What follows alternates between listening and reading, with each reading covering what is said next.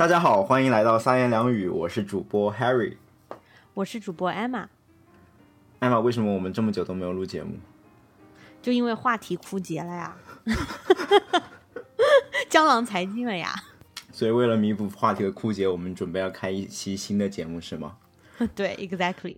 我们节目最近考虑要开一个新的系列来聊读书，我和艾玛会在这个新的系列里面轮流分享一些我们读到的好书，而且是非常深度的分享。这一期节目呢，就是为我们这个读书系列做的一个先导节目，来聊一聊我们平常我们读书的一些心得体会吧。嗯嗯，对，其实就是一做一期预热节目啦。嗯，我觉得平时我们给大家推荐书的时候，往往都是在 pick 环节，但是你们也知道，pick 环节其实只有五分钟，真的不足以给大家介绍一本书里面很多那种精彩的内容。所以我觉得单独开一个系列的话，就可以更好的和大家分享我们在这本书里面所学到的东西。嗯嗯，那你觉得我们这个读书系列跟其他的读书？节目有什么不一样呢？因为现在播客其实到处都是推荐书的节目，对吧？嗯，确实，我觉得可能别人的读书节目更有文化吧，我们就文化有限。为什么突然要 cue 另外一个就是头部节目呢？因为这很好用啊，我们就是文化有限啊。我觉得就是由于我们两个人就是经历和背景的不一样，确实会有一些特点嘛。比如说我们的书可能会更加偏向于 non-fiction 一点。就跟商业、科技、职场相关的。再由于我们是在美国加州这边工作嘛，所以可能推荐的很多书籍也会反映出北美或者硅谷这边的一些潮流啊和最新的趋势。嗯，所以就希望我们的听众就能从我们的读书分享中了解到一些来自大洋彼岸的思潮和动向。我觉得这个可能是和其他的读书节目都不太一样的一个地方。对，嗯。反正就是大家不要期待我们的书单里面会 ever 出现什么二十四史啊什么之类的，我们选的书肯定都是轻松、实用、有用、有趣的那种。至于具体选书这个话题，稍后的节目我们会透露更多的细节给大家。OK，great，那我们就开始吧。好。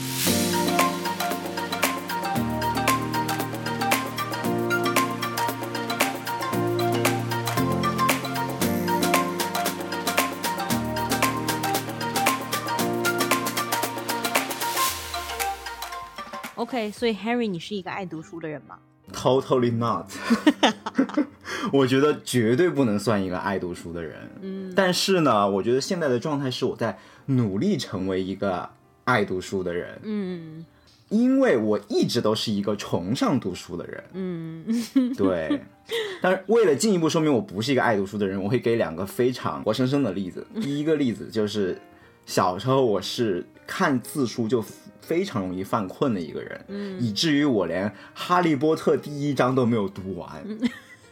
你们敢相信吗？就好像我第一次跟艾玛说这个事情的时候，你就非常的 shock，非常惊讶。你说你，你知道艾玛当时跟我说什么？你连《哈利波特》都没有读完，就是这么精彩的小说，你怎么都能坚持不下来？嗯，天哪，这像是我说的话吗？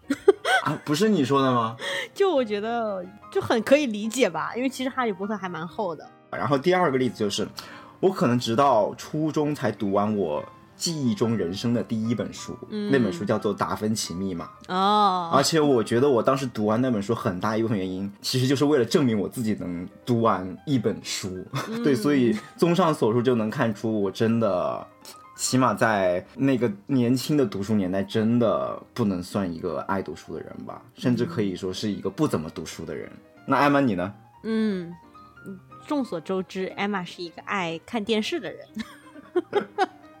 我觉得读书其实是一件非常奢侈的事情，因为像我们这种打工人，在下班的时候，已经是一种被掏空的状态，已经完全没有脑力和意志力去拿起一本书了。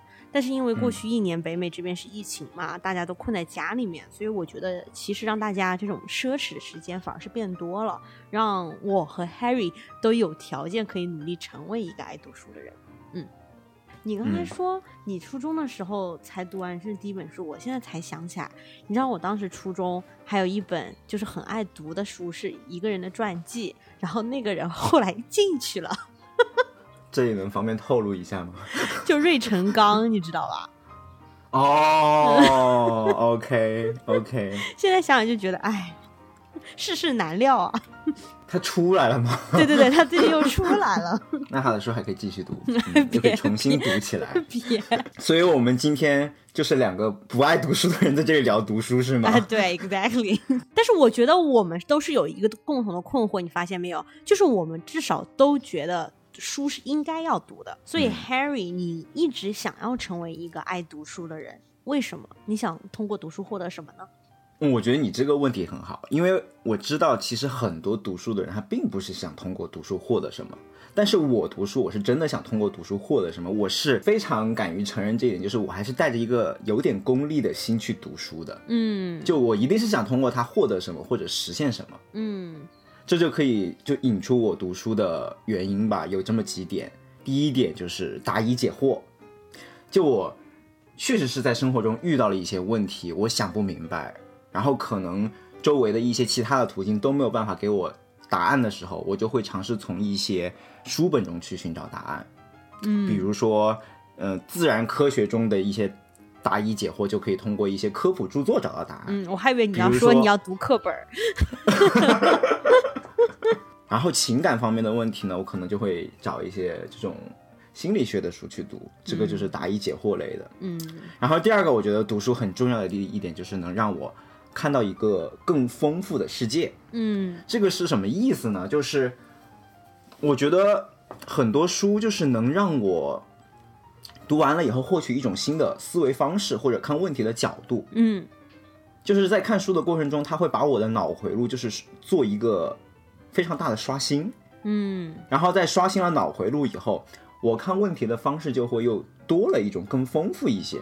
对，这方面的书，就比如有一些科幻书，对吧？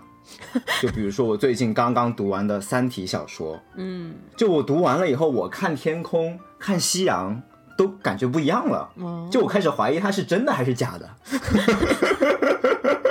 你确定不是说获得一种新的思路？有可能你就是精神出了问题。又比如说，还有一些观点类的杂文。举个例子，就比如说琳达的《近距离看美国》系列，嗯就他会通过他的在美国的经历，能提出一些他对美国社会的思考。嗯然后这些角度可能都是我平常不会去思考的一些角度，所以也算是对我脑回路的一个刷新。所以我就希望通过读书达到一个效果，就是一千个人眼里不是一千个哈姆莱特，而是一千零一个哈姆莱特。因为读过书的我能从两个角度看到两个不同的哈姆莱特。好，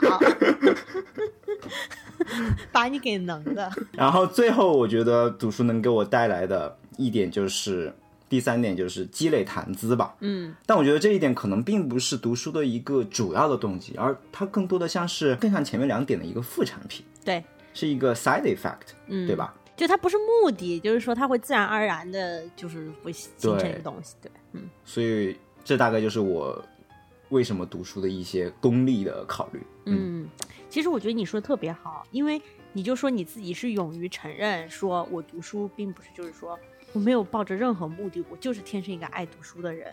我觉得讲真，我觉得有点装逼那样子的一个想法，就好像这样子很纯粹一样。但是说真的，我觉得每一个人他读书的时候，多多少少的都是抱着目的的。你即使说我很纯粹的，我读书就是为了获得快乐，那获得快乐本身也是一种目的啊。嗯，所以我并不觉得说有人读书是不抱着一种目的的，只是可能大家的目的不一样而已。而且我也并不嗯觉得不同的目的有什么高下之分。OK，那对于我来说的话，我读书目的可能就一个，就是我觉得人一生的精力是非常有限的。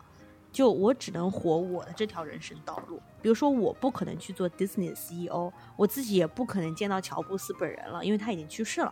但是我可以在读 Disney CEO 的自传里面，我可以去感受，在 Disney 要宣布收购 Pixar 四个小时之前，乔布斯在他们公司的花园里面把当时 Disney CEO Bob Iger 拉到一边，单独跟他讲，他的癌症已经扩散了，所以可能时日不多了。然后当时 Bob Iger 就感觉那种非常伤心，但是又不知所措，不知道这个会对收购带上什么样子的一种影响的那种心情。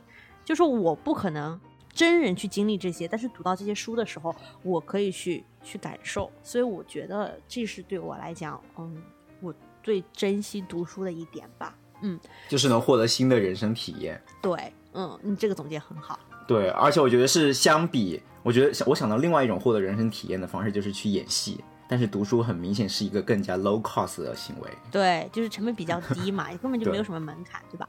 嗯，所以也就是从这也可以引发一个我大概喜欢读什么样类型的书。所以我其实读的大部分都是 nonfiction 或者是 autobiography，嗯，就是这种商业类书籍啊或者传记类的书籍的书。嗯，我很少读小说。嗯，虽然我觉得小说也是可以。增加人生经历的，但是因为我又比较功利嘛，我是觉得哦，在有一个体验的情况下，我还可以学习一些商业知识，所以呢，我就是一般都是读 nonfiction 和 autobiography 这两个类型。嗯，OK，By the way，我想提一下，就那些读小说的人，我真的还是挺佩服那些，我觉得他们是真正的读书人，对他们是爱读书的人。那些读小说的人，他们可能真的就没有那么强的目的性，就真的是为了陶冶情操。而且我发现，其实美国这边对于书的类型分的是很明确的。就我以前在国内其实没有特别注意过这个事儿，但是这边的话，其实书的什么你在卖的时候啊，或者评奖啊一些什么的，他们全部都是严格的按照分类来的。所以我后来就发现，我基本上看的书都是在 nonfiction 或者是传记这两个类型下面的。嗯，我以后就基本上都不会去其他类型下面找。这也是让我很迷惑的一点啊。就之前我在 Goodreads 上找书，比如说我可能想找一些商业类的书，或者讲企业文化类的书，我我发现它并没有这么一个分类，而是这一类书就它就就是给它的 label 就是 nonfiction。对，我觉得我们可能在之后的就是分享中，大部分也都是在这个类别下的书分享给大家。嗯，对。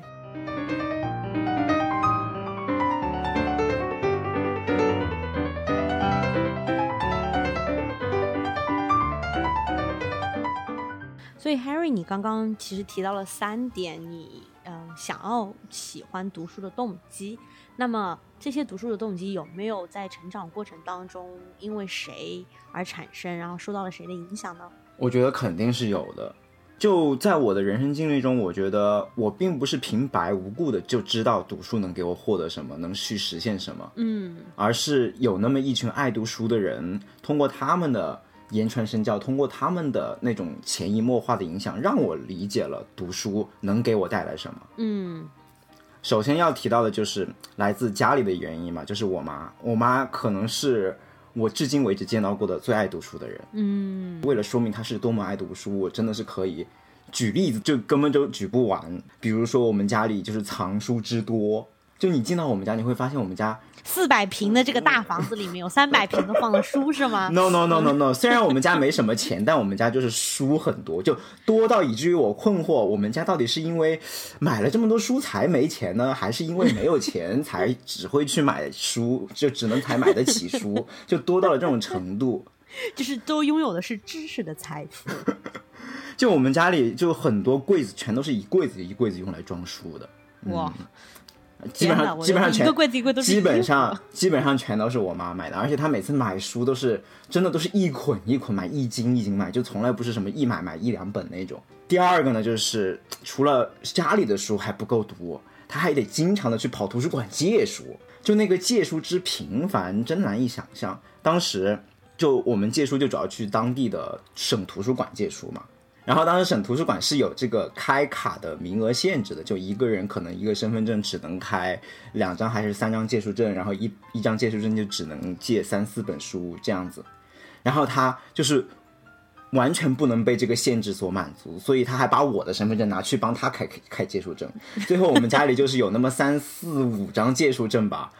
嗯，就非常的非常呃，这个这个应该这个应该是合法的，就毕我们还是一家人嘛，对吧？啊，好的。对，所以就借书证非常的多，而且借书借的多的一个不好呢，就是你借了一本书你会忘记还，但是你知道图书馆借书你不还就会有有欠款的，嗯，所以最后导致就是由于借书借的多，导致我们家里就是背负很大的欠款。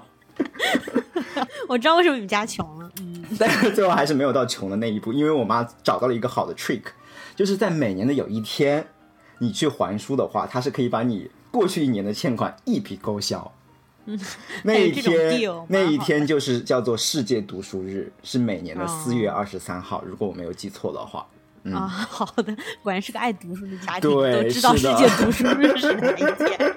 对对对，是的，这可能只有读书人才知道这天的这个 trick 吧。嗯，嗯，对对对，然后还有一点就是，除了家里有书，除了去图书馆借书之外，就他对这个书的情节就已经是爱屋及乌，就不仅仅是爱书，也是爱所有藏书的地方。就最明显的一点就是独立书店，他对独立书店之痴迷，就是每到一个旅游城市，他必逛那个城市的独立书店，从北京、上海、武汉、东京，就是就我陪他玩过这些地方，他一定独立书店是他必去的、必须去打卡的一个景点，哪怕那个书店里面的一本书他都读不懂。这就是为什么他来了美国以后，去了洛杉矶、去旧金山，依然还要去那些独立书店里面打卡。嗯，虽然他真的是对里面都是英文书嘛，他其实一本都不懂，但就可见他对这个书的热爱已经变成了自己的一种人生追求的使命了，就贯穿一生的一个爱好和追求。嗯，所以我说，这是我身边一个影影响对我还挺大的吧，因为你想。一个你身边如此亲密的人，如此的爱书，那你多多少少会受一点耳濡目染的影响，是吧？会觉得读书是一件还挺高尚的事情，值得一生去做。就比如说，可能爱体育的家长，他的小孩也会认为体育是一件非常有意思的事情，会自己也嗯，怎么不用高尚这个词了啊？马上就开始拉踩。啊，，当然也是高尚的了，因为我知道艾玛好像就是一个呃爱体育的小孩儿，嗯。嗯，爱看体育的小孩儿，嗯，自己并不运动，嗯。对，所以这个就是来自家里的一些耳濡目染的影响吧。嗯。另外，在读书期间，尤其在读大学期间，也受到了一些来自家庭之外的爱读书的人的影响。这就不得不聊到我和艾玛都在大学里面待过的一个英语团队，嗯嗯，一个社团，对，一个英语社团，然后在里面也接触了非常多优秀的学长学姐们，然后他们经常就会把读书这件事挂在口口中。我至今记得当时，呃，当时有一任我们社团的队长，对队长有一个队长就真的是非常优秀，属于团队里面人人都很羡慕的那种要成为的偶像级别。我记得他当时就跟我说一个他自己的例子，让我顿时明白了读书是一件多么有用的事情。嗯，他当时好像是刚刚拿到了雀巢管培生的一个实习的机会，还是工作 offer，我不太记得了。然后他当时就，嗯然后他当时就说他是怎么打动对方的那个 manager 的呢？他就是当时是在实习的过程，或者说在第一次见面的过程中，manager 就跟他的 one on one 还是在聊天的过程中给他推荐了一些书，觉得这些书对你之后的工作可能会挺有帮助的。比如说当时有一本很火的书叫《Good to Great》。嗯，从优秀到卓越，对，然后当时这个队长听完了以后，就说：“哦，这本书我读过。”就这一句话，当时就很 impress 他的那个 manager，就是别人在本来本来别人是认为你是一个愣头青，然后想给你推荐一本书，结果发现他给你推荐的好书你已经都通通读过了，就还挺 impressed 的。所以当时就觉得，好像这个读书可以给你带来名气的 offer，就书中自有黄金屋。当时就觉得读书这件事好像还挺有用的吧。嗯，我可以告诉你这个故事的另一个版本。OK，看来还在民间传播的，就是有一点多，都已经出现了版本解读的分歧，是吗？哎，不是不是不是，这个是就是队长也跟我们分享过这个版本的故事，但是好像更详细一点。我跟你说这个真的超搞笑。其实嗯当时是他入职以后，跟他同一届的还有另外一个女生，然后他们两个一起是同一届的，就这两个人。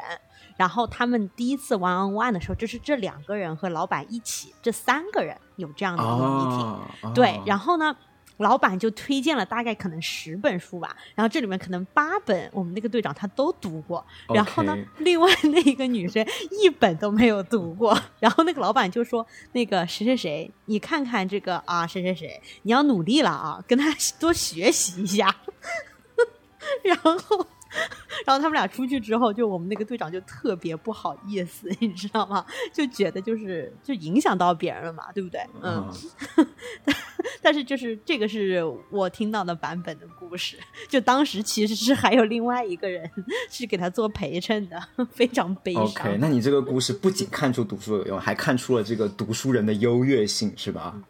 就是觉得，我觉得为了生存，大家也读一点书吧，要不然将来遇到就是像我们队长的那种人，你就会气死。我觉得 OK，为了生存下去，嗯然后当时发在我们团队还有另外一件事，也是对我刺激挺大的。嗯，就就当时在那个团队里的时候，我们我是我是当时有在模联组嘛，模拟联合国比赛嘛，就是会参加一些模拟联合国的赛事。然后你知道模联这个赛事，虽然好像现在已经变成了一个装逼的代名词啊，但是不得不说，它确实是对你整个人的综合能力要求还挺高的，尤其是知识储备要求很高。就你当时去，如果要能很好的完成一个模联的赛事，你要对你所代表的国家要很很了解，不能犯一些非常常识性的错误。你对当时讨论的议题要有足够的 research，要有足够的研究，你才能就是提出一些合理的方案，你才能去跟别人去 argue，对吧？然后你还需要具备一些非常基本的政治常识，就是不能做一些就比如非常过分的行为，比如说什么朝鲜跟美国在一个呃在一个 part part party 里面，对，当时我觉得我们当时那个模联组的组长就给我树立了一个很好的榜样，他就是一个博览群书的人，所以他就是在准备赛事的过程中，总是会在那里引经据典。当时他最被他所引用的一本书叫做《国家间政治》。我记住这本书不是由于我读过它或者它多精彩，而是因为它的厚度。它真的是一本很厚的书，我至今我都没有可能读过。听上去就是我这辈子都不会读的那种书。就非常干的一本书，就是它梳理了一些国际间政治的运行规则以及外交技巧吧。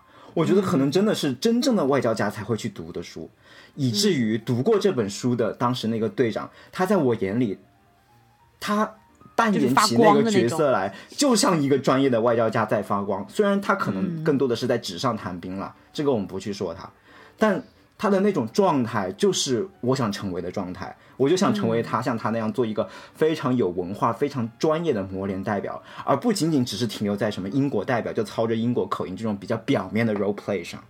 对，对，嗯，就当时这一点对我刺激很大，我就觉得我也要通过读书成为像他那样的人。嗯，讲的太好了。其实我跟你读书的动机是差不多的。我虽然家里面没有这么大的影响，但是我觉得对我来讲影响最大的也是那个社团。我们，我感觉就是一句话总结吧，就是用生命影响生命。嗯，就是你是看到别人的样子，你想成为那个样子，然后你你觉得我要怎么成为他呢？然后你看到他读的书，他告诉你他读这些这些书觉得很有用，然后对他有很大的帮助，然后你就会想说，我也想成为他那样子的人。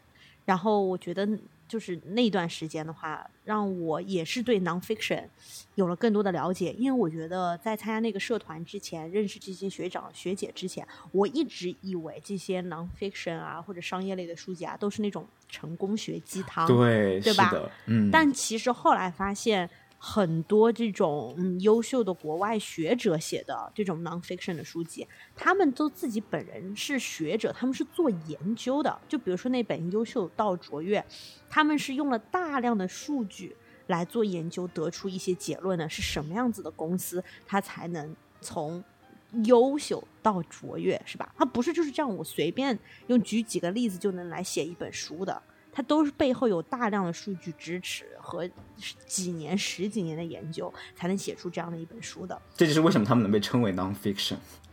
嗯，我觉得那些搞笑的成功书都可以看成 fiction。经典经典，好吧。OK，你继续。嗯，那我觉得在我们聊完了我们所有关于就是为什么要读书啊，读书的动机是受了谁的影响的话，呃，我们接下来可以聊一聊我们具体是怎么读书的，怎么制定计划，又是怎么可以把这些计划坚持下来的。嗯，想必在这些计划里面，可能百分之九十都是失败的。那艾玛，你不妨来 分享一些你的失败的读书计划。嗯，我跟你讲是这样子的，呃，我大概可能前几年或者是五年以前的我吧，还是那种就是说啊，我今年要读十本书，我今年要读十二本书，年初定了这样一个计划，到了年末发现就是啊，好像连这一本书都还没有读完，然后失败到什么程度呢？就是从此以后我都已经不定计划了。因为我觉得反正定了计划也是让自己伤心，何必呢？我就再也不定我今年要读几本书的这样的计划了。嗯，所以这个就是大概我就是我觉得失败的计划都是相似的，知道吧？我就是这样非常相似的，每一年定了计划然后没有实现的这种失败。嗯，我也差不多吧，我都已经就是失败到不记得上一次失败是什么时候了，就反正就没有成功过。对，但这一点在最近出现了转机。这个转机就是艾玛最近 propose 了，就是提出了一个新的读书计划，然后 so far so good，我们目前进行的还比较顺利。对，这个计划就是每天在 Clubhouse 上开房读书十分钟。我我是怎么想到这个呢？就是因为呃，我之前读到过一个关于 lag goal 和 lead go 的理论。lag go 是什么意思呢？就是指它是延迟的一个目标。比如说我今年要读十二本书，那这个就属于一个典型的延迟目标，什么意思呢？就是呃，我制定了这个计划，虽然我我每一天我不知道要干什么，但是反正在年底的时候，我已经这一年都过完了，我才能去看我这个计划呃目标达成了没有，对吧？它就属于一种延迟性的。但是呢，如果我换一种目标制定的方式，那就是立的够有指导性的目标，比如说我每天读书十分钟。这个就是告诉我，我第二天我需要读十分钟的书。我提前就已经知道我这个目标是什么，我有非常具体的指导意义。我 exactly know what I should do next day。像这样子的计划呢和目标呢，就更有执行性。那么其实呃，无数个小的力的 goal，它加起来应该最后可以等于你的那个。leg goal 就是那个延迟性的目标。那如果我每天读书十分钟的话，那我一年就可以读三千六百五十分钟。那这样子的话，大概就是六十个小时，对吧？那如果我说我一本书是五到六个小时可以读完的话，那我一年就是可以读十到十二本书。所以你这个 leg goal 和 leg goal 就是长期目标和短期目标吗？还是有对？但是我觉得这个短期目标也不是说哦，因为很多人他可以说我的短期目标是我这个月要读一本书。嗯，但其实并不是这样，因为这一个月读一本书，我还是要在月末的时候来回头来看我这个月有没有读一本书。嗯，它的缺陷其实在于，当你发现你没有实现的时候，你已经没有时间了。因为我一年在年底要读十二本书，我最后在年底才发现我还有十一本书没有读完的时候，我其实已经没有实现时间来弥补呃这这个目标了，对吧？但是立的够的话，我其实告诉我我第二天要做什么。我完全有时间去去实现它，嗯，所以我就是决定呢，哎，既然读书是一件这么难的事情，我们就要逼着自己每一天就读十分钟，其实没有那么难。我要是告诉自己啊，我一定要说，我今天要读什么一个小时，或者是我我今这个星期一定要把这本书读完，我就觉得对我压力实在是太大了。我就是觉得啊，可能有一种恐惧心理，我反而就不想去读。但是如果我只是告诉自己，OK，我今天就是打开 Clubhouse，然后我就可以听见我对面那个朋友的声音，我们就一起翻开书，我就是只读这十分钟，就只读十分钟而已嘛，就也没有什么，对吧？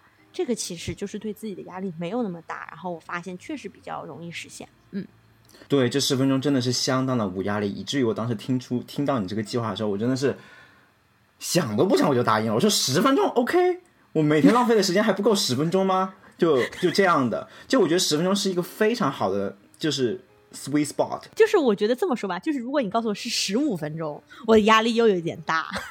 你别说十五分钟，我觉得多一分钟都给我更多的压力。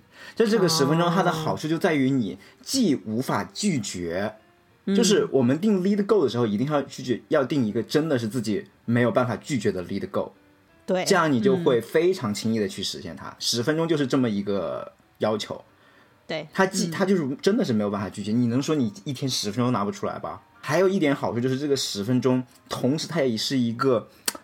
无法结束的时间，什么意思呢？就是我一旦我发现我每次跟你读完书，读到十分钟的时候，我是不可能就是戛然而止的，我总是会还往后读那么五分钟，甚至有的时候会读到半个小时。嗯，其实就是想把那一章读完。我有的时候就是对，所以这个十分钟是足够让你进入状态，而且你还会忍不住的要延长这个状态。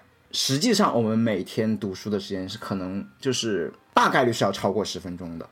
对，所以我们嗯现在为止其实是坚持了半个月嘛，然后真的就是至少这半个月里的每一天，我们都读了至少十分钟，大部分时候是十五分钟的，嗯，或者以上。像你的话，你可能读的时间还比我久一点，因为我的那个 nonfiction 的话，它一章比较短，所以我基本上十五分钟以内真的就可以把那一章读完。嗯，所以我觉得这个计划的话，可以说是我这辈子以来可能在读书方面实行的已经是最成功的一个计划了。嗯。OK，我们会继续坚持下去，然后给大家 update 我们的成果。对，如果失败了也会让大家及时知道的。OK，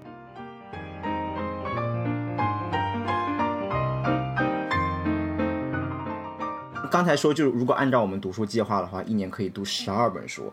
那这十二本书你是怎么确定的呢？就是说，这就谈到我们一个选书的策略。就 Emma，对你可以谈一下。嗯，你这个说的很好。其实是这样子的，我大概是有两层，就是两道顺序吧，可以说是嗯，两道关卡。嗯，首先呢，我用的那个呃 app 叫做 Goodreads，就是大家在网页和手机上都有，嗯，是亚马逊旗下的，其实有点像豆瓣读书嘛。就是嗯说，它有里面有很多种书，然后你可以把它放到某一种书架上，那个书架就可以想读或者是呃已读这些书架，就是这个意思。嗯，嗯，可以吗？然后提供很多书的 review 和哦，对对对，对，它就有很多书的那个评分，对吧？和大家的评论，嗯，就是嗯这样。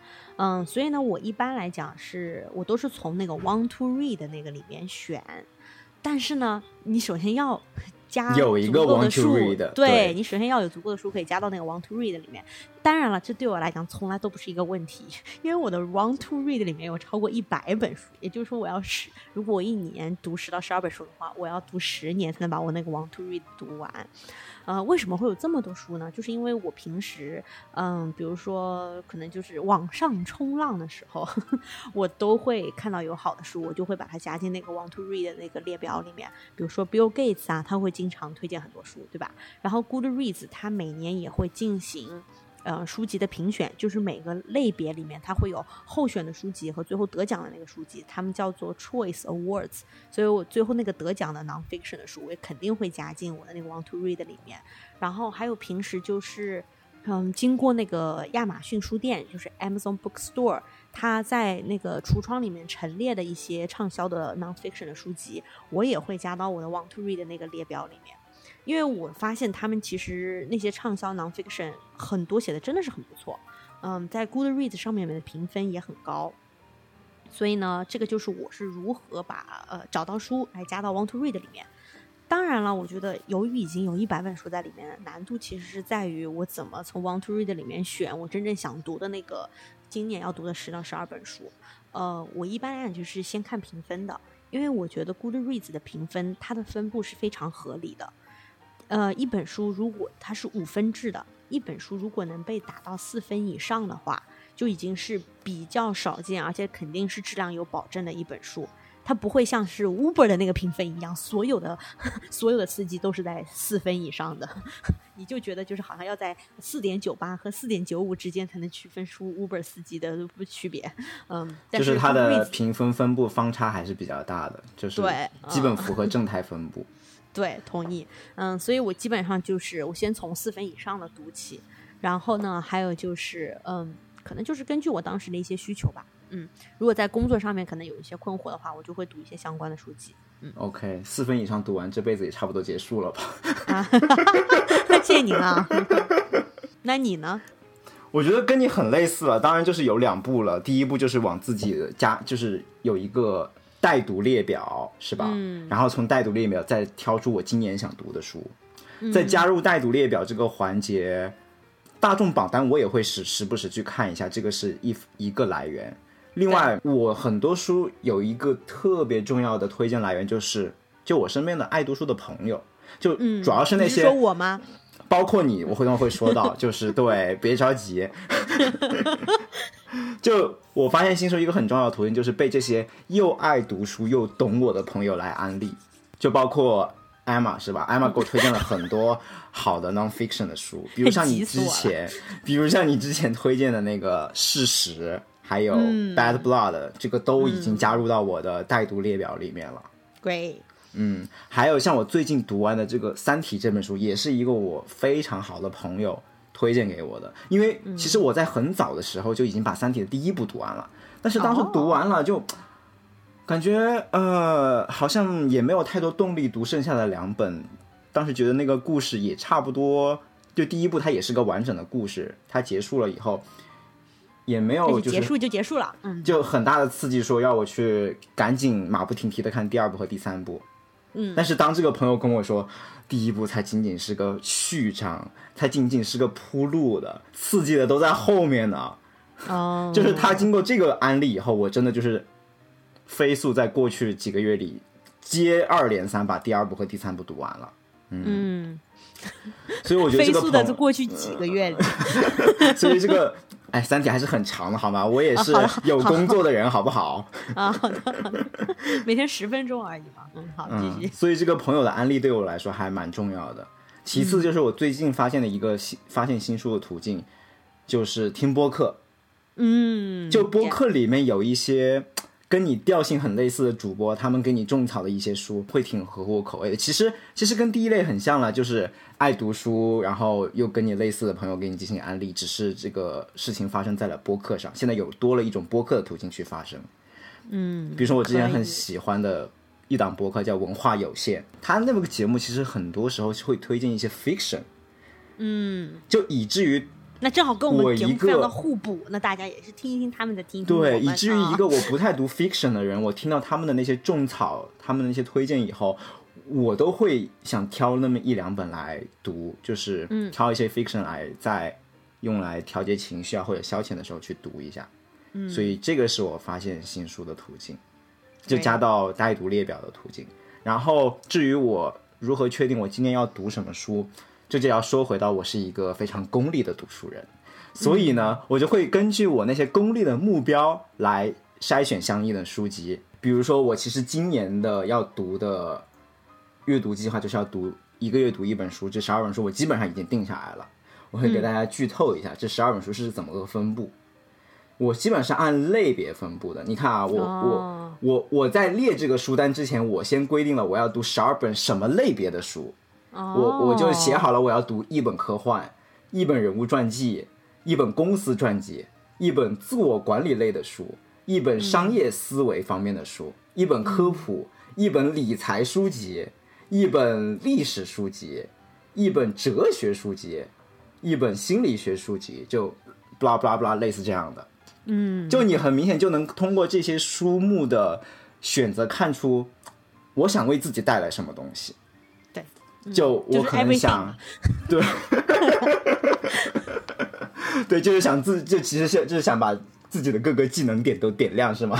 就自我管理需要再加几个经验值，然后商业思维可能需要提升一下，理财方面也需要多一些多一些知识储备，这样子。对，然后我就会有了这个参考书目的这个额度以后，然后再从我的带读列表里面去选书，填到这个今年的这十二本书的额度里面。这个就我是我一个选书的流程。嗯，就除了这些常我自己常用的选书之外，我还知道有另外一种非常有意思的一个选书的小 trick。这个小 trick 最开始是我们那个英语团队的，就是队长，雀巢管培生那一位队长传授给我们的。他这个选书的方式叫做 booked in，你还记得吗？就是从书里面看到别人介绍的书嘛。对，就是你在读书的过程中会发现他在书里面又 mention 了一些他或者是引用过的，或者是相关的一些书籍。对然后通过书和书之间的这种引用关系，他就可以能选到更多的书，对可能是同一个作者的，也可能是不同作者是的，在 nonfiction 里面嗯这种现象特别多。我之前就读了一本书，叫做《战略简史》嘛，然后那个《战略简史》里面，它其实是相当于总结了有战略 strategy 这个词以来。整个历史上有哪一些在战略上面非常重要的人物，以及他们写了哪些文章和书，以至于我这一本书读完之后，我的那个待读列表和那个文章一下子就加了三十多本吧，三十多本吧，我就真的 崩溃，你知道吗？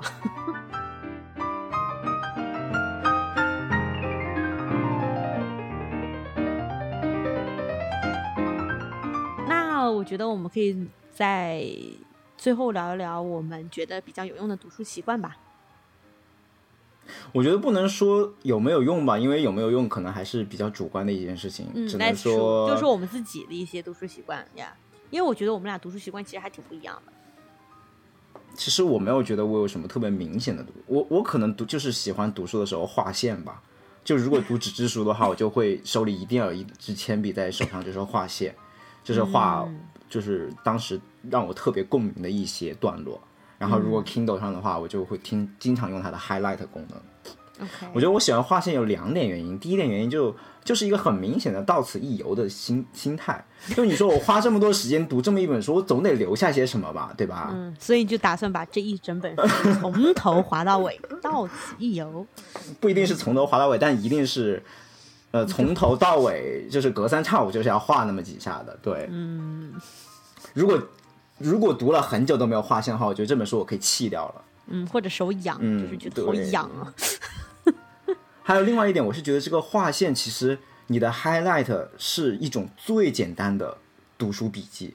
嗯就我其实很懒嘛，就大家可能觉得读完一本书写一点读后感，然后或者像艾玛那样用第二大脑的方式把这本书整理一下，这个可能是读书最能达到读书最好的效果。但我真的就是懒，我就是迈不出那一步。我唯一能接受的，就是对这本书的处理，可能也就是划线了。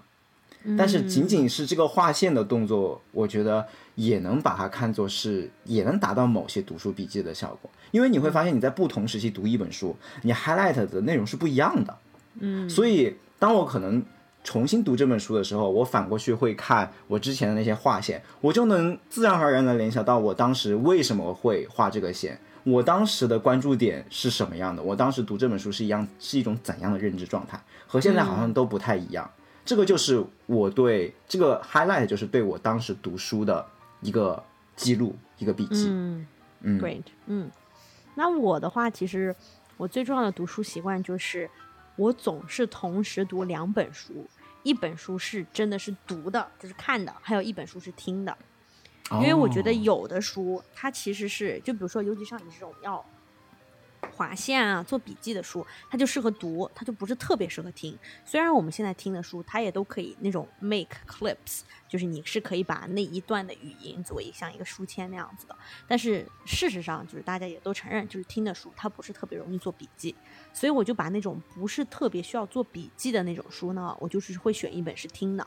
所以我同时总是有两本书同时进行，我一本可以读，然后一本呢听听的时候就是比如说在路上啊，或者是我做一些就是不需要呃就不是做家务，嗯，就是不不需要我视力的一个关注，不需要用眼，对，我不需要用眼的时候，或者是我的眼睛在做别的事情的时候，我就只能听啊、所以我就会选一本听的书，嗯，这个我觉得对于我可以就是更容易的完成我一年的读书计划吧，还是蛮有用的，嗯。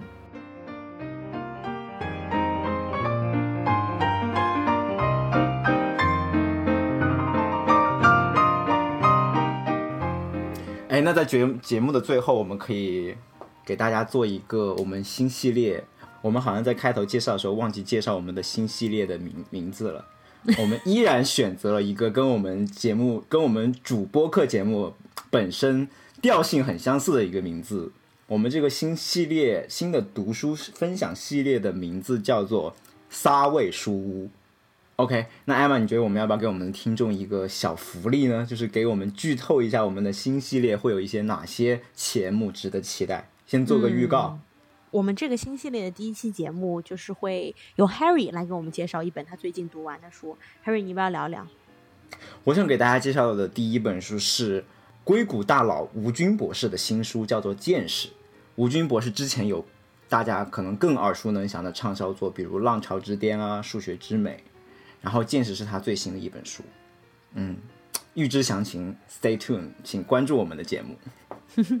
好的，然后我这边的话其实是嗯、呃这个系列的第一期节目想要同时介绍两本书，然后他们的观点有点相反的，所以我想跟大家一起来探讨一下。呃，一本书是我之前在 Pick 里面介绍过的，《The Hidden Habits of Genius》，就是天藏的隐天才的隐藏习惯。还有一本书就是《So Good They Can Ignore You》，嗯，我之前可能在嗯呃这本书的作者呢是写了非常有名的叫做《Deep Work》的那本书的作者。嗯，这两本书呢，其实都是探讨了关于人他找到自己热爱的事业到底有多少成分是因为努力，多少成分是因为天性。所以啊，嗯，想借着这两本书跟大家一起探讨一下这个话题。嗯，非常期待。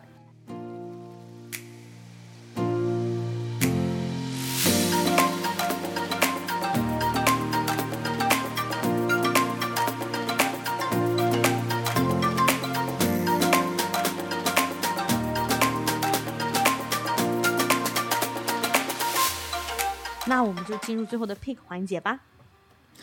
OK，picks，、那我先来吧。我嗯觉得，呃，我想跟大家再具体聊一聊，呃，我是怎么在用 Goodreads 的。因为 Kindle 和 Goodreads 都是 Amazon 旗下的产品，所以在你买 Kindle 的书的时候，你阅读到哪里，它的进度其实是可以自动关联到 Goodreads 上面的。但是呢，大家也知道，我们并不是每一本书都是从 Amazon 的网站上买的，对吧？我们有的时候也是有一个，比如说 PDF，然后我们想要看这本书。嗯、其实 Goodread 上面你正在阅读的书籍，你可以自己手动打卡，然后表示哦，我现在读到第几页，或者是我已经读了百分之多少。然后它每天的进度都会就是变成一个，就相当于日志吧，就是 activity 的 log。嗯呃，我发现这一个打卡这件事情，嗯、进度打卡特别能激励我。就是我可以看到我每一次从比如说百分之六十七到百分之七十二到百分之八十，这样子每一天的这种进步，结合我和 Harry 的这个十分钟开房读书的这个活动，就让我可以看到自己呃慢慢的在把一本书可以读完。嗯，这个就是我给大家一个 pick，希望大家也可以去尝试使用一下这样的一个工具来激励自己。很好，就是让你的读书有一个进度条在那里缓缓的移动。对，嗯嗯，然后我给大家的 pick 呢是我在另外一档播客里面获得的三条关于读书很有用的建议。嗯这档播客叫做理想屯，然后它的主播叫做球姐，她在里面提出了一些关于读书的 tips。我觉得这些 tips 对于读书新人来说可能会有点反常识，但是我觉得真的很有帮助。这三条建议是这样的：第一点是读书可以跳章节看，不一定要从头读到尾；第二点，读书可以多本书并行看，你可以根据你当时的心境和口味，就是挑选看不同的书。第三点就是兴趣最重要，一定要从感兴趣的书开始。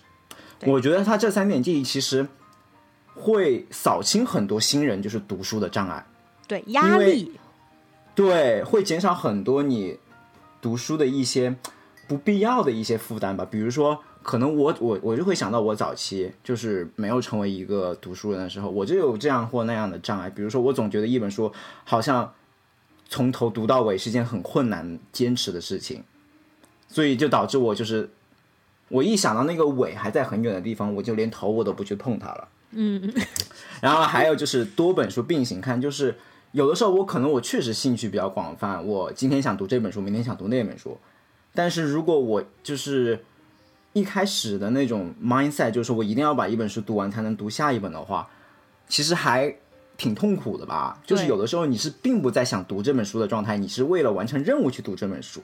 嗯，对，其实就是做一个渣男使我快乐，我要快乐。这个政治不正确这个只能读书的时候用这一套啊。对，读书的时候可以成为一个海王，对，就是 每天翻不同的牌子，嗯。对，好，然后第三点也是很重要的，也是一个迷思吧。因为最开始就是新人读书的时候，可能会选一些大家都读过、大家都说你应该读的一些书，什么大部头啦、，like 国家间政治这种书。但是这种书往往是很难啃的书，非常不适合新人上路。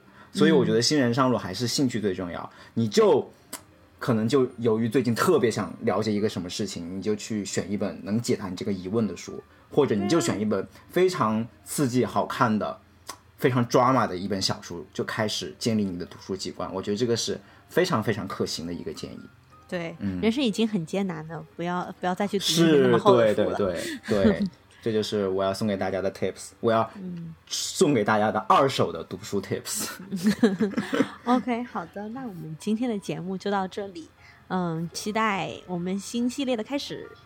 好，期待能在我们的新系列撒味书屋上与大家见面。无暇与君一席，有缘撒言两语。想听到更多关于美国职场文化生活的正经闲聊，欢迎订阅我们的节目。我们将一到两周不定期更新一次。